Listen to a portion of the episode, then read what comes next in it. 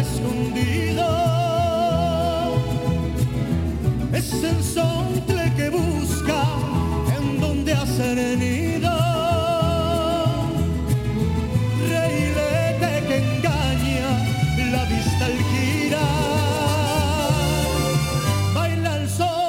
Qué bonita es la Ciudad de México. Grande, sí, complicada, pero vaya que es preciosa. Y los citadinos nos sentimos muy orgullosos de nuestra Ciudad de México.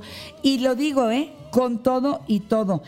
Algunas cosas que no nos gustan, pero muchas que nosotros como ciudadanos responsables podríamos componer. ¿No crees eso, mi querido Juan Luis R. Pons? Te abrazo con mucho cariño. Querida Janet, sí, tal cual, estoy de acuerdo. La verdad es que yo siempre he pensado que los chilangos son o somos los que queremos o que decidimos todos los días vivir aquí. Y es eso, esta ciudad tiene cosas increíbles, eh, tenemos muchas cosas que mejorar, pero yo creo que empezar eh, por justamente verle el lado bueno a lo que tenemos cada día por acá. Ay, claro. Oye, ¿y es correcto el término chilango? Yo creo que sí, o sea, al final durante mucho tiempo se manejó el, el tema del defeño, ¿te acuerdas? Sí. Pero pues eso ya ni siquiera aplica porque la ciudad ya no se llama así. Entonces, eh, me parece que es un tema que en algún momento fue peyorativo y que ahora eh, hemos tomado con bastante orgullo los que, los que aquí nacimos o los que, como te digo, hemos decidido hacer una vida acá. ¿Sabes qué, Juan Luis? Me encanta platicar contigo. Eh, eres un chavo tan prendido, eres un hombre que le encanta caminar, observar, disfrutar. Por eso, eh, uno de tus éxitos editoriales es las 365 experiencias que debes vivir en la Ciudad de México. Ya sea que vivas aquí o que vengas estos próximos días que se prestarán mucho más a que visites la Ciudad de México, hazlo con alegría y por favor, lo que debes traer en tu mano de veras, tu acompañante perfecto es este libro que hizo Juan Luis R. Pons, que está, pero de veras inteligente, está divertido, te lleva sabrosamente y lo puedes ir llenando hasta, lo vuelves un álbum porque le pones fotografías, nada más ve cómo está logrado, búscalo, en todas las librerías está a la venta, ¿verdad Juan Luis? Es correcto, sí. Y cada una de las experiencias, cada una de las 365 experiencias tiene un espacio para que tú puedas escribir cuándo hiciste o cuándo palomeaste esta experiencia, ¿no? Eh, y con quién estabas, porque pues cada experiencia va variando dependiendo de con quién la vives. Eso, no, y trae playlist y trae muchas cosas, muchas muy padres que pueden hacer tu recorrido mucho más sabroso. Pero bueno, vamos por partes. Esta sección cada semana lleva el, el sabor del libro y los comentarios del autor. ¿A dónde nos vamos el día de hoy, Juan Luis? Pues mira, ya viene justo la Semana Santa, ¿no? Y para que puedan planearla con tiempo, si se van a quedar por la ciudad, la semana pasada hablábamos de opciones para quienes vienen por para vivir, que no viven acá y que quieren vivir la ciudad por primera vez. Pero ahora vamos a hablar de una Semana Santa diferente en la Ciudad de México, con tres cosas que a lo mejor es un buen momento para eh, experimentar. Y no, no estoy hablando eh, justamente de ir a ver la pasión, por ejemplo, esta palapa, que todo mundo sabe que eso sucede, sino cosas que puedes aprovechar, que hay poca gente en la ciudad de pronto o que el tráfico baja un tantito para poder eh, aprovechar estos días de descanso. La primera es aprender por fin a jugar ajedrez. Es la experiencia 73 del libro.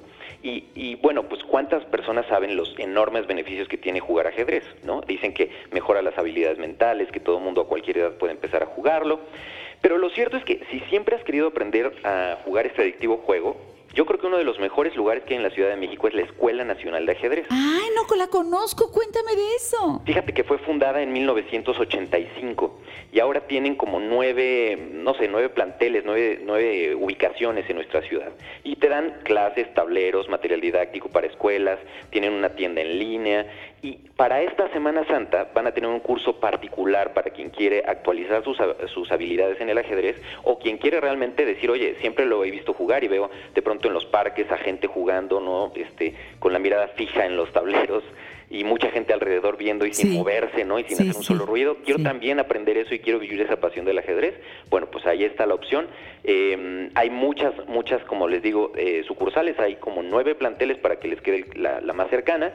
Entren a snag.com yo en el libro les doy todos los detalles y les doy los teléfonos y los horarios, pero si, si ustedes que nos escuchan quieren eh, saber un poco más o quieren encontrar este curso que les digo que entiendo van a dar durante esta Semana Santa, les repito, es esnaj.com, que son las siglas de la Escuela Nacional de Ajedrez. Ok. Esa sería la, una de las cosas que les recomendaría hacer porque requiere tiempo y porque además es un curso que dura normalmente una semana y es, la Semana Santa puede ser buena opción. Qué buena idea, ok. Ya lo si lo apunté. que quieren es hacer algo al aire libre, por Sí. ejemplo, está la experiencia 117, que es subir al cerro del Tepeyac y recorrer el cementerio más antiguo de la ciudad. ¿A Ay, es no precioso y está re bonito, ¿eh? ¿Sí? ¿Lo conoces? Sí, claro. Porque mira, resulta que la Virgen de Guadalupe eligió un lugar espectacular, creo yo, para parecerse a Juan Diego. Sí. Muchos chilangos y millones de turistas y peregrinos han visitado alguna vez la villa.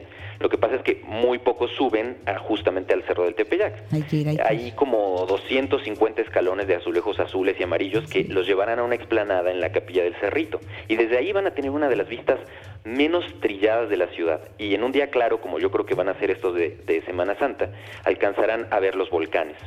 Y a un lado del mirador eh, van a encontrarse el Panteón Civil del Tepeyac, Sí. que es considerado como el más antiguo de la ciudad.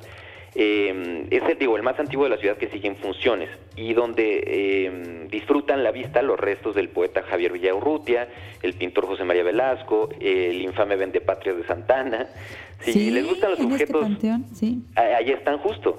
Y si les gustan los objetos de los siglos eh, XVII y XVIII, les recomiendo que, aprovechando la visita, se den una vuelta por el Museo de la Basílica, que tiene arte, vestidos, libros, estandartes, muebles, pintura de esa época. Y a mí como me gusta este asunto de la tragadera y de los antojitos, ya que ya están por ahí, les recomiendo que busquen y prueben una de esas gorditas de maíz recién cocinadas en comal. ¿A qué no puedes envueltas- comer solo una? no, absolutamente no. Y que están envueltas en papel de China de colores. Sí. Son, esta, son uno de esos ar- aromas de la Ciudad de México, Janet. Típicos. Que son muy típicos. Yo no sé qué les ponen, pero saben realmente ricas. A Fíjate, son de mucho. maíz, es, es maíz. Aquí no entra nada de trigo, nada de nada. Aquí es maíz, maíz.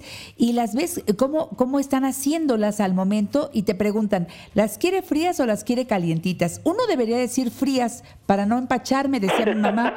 Pero todos decimos calientitas y aunque te esté brincando en, el- en los dedos, te la comes calientita y se te pega en el paladar y es toda una experiencia gastronómica. Absolutamente. Y además, hay muchos lugares en la Ciudad de México que, que para generar esa experiencia gastronómica de la que hablas, pues le meten de pronto aromas eh, artificiales, ¿no? O sea, panaderías, eh, hay partes de hoteles que tienen unos aromas concretos con Sí, unos difusores, sí. eh, lugares donde hornean, por ejemplo, galletas. Acá es totalmente natural, es el anafre, ¿no? Y es justo este aroma que te va llevando y que dices, híjole, no me, o sea, quiero probar esto. Claro. La verdad es que son de esas cosas que tienen un, un dejo de nostalgia, un saborcito muy especial de, de la ciudad. Sí, señor.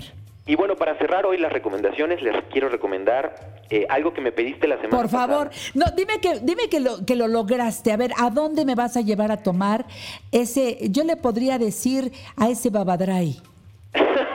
Exacto.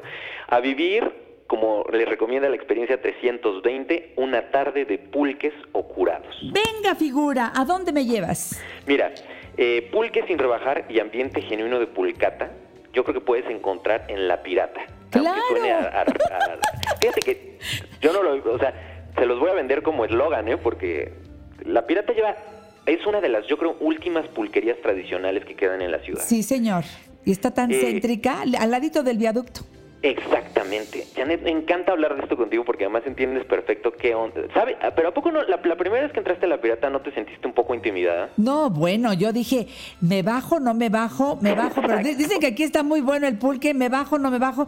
Y bueno, iba yo, gracias a Dios, acompañada y entramos. No, es toda una experiencia adentro porque siempre tienen un molcajete grandote Así es. con salsa y a veces hasta con chicharrón en chile. No, no, no, no, bueno. A ver, síguele, yo ya dije algo, tú, tú más. No, ¿qué, qué, qué me dices de sus curados? La verdad es que son excelentes. El de piñón, particularmente aquí, es imperdible. Te digo, el de avena. Exacto, el de nuez, El el, de apio, uh. cacahuate, guayaba, mango. Hay hasta de jitomate. Sí, señor. Eh, la verdad es que los puedes pedir también para llevar en, en garrafones de 4 litros, ya Sí. si, si de verdad quieres llevar a tu casa. Para la fiesta.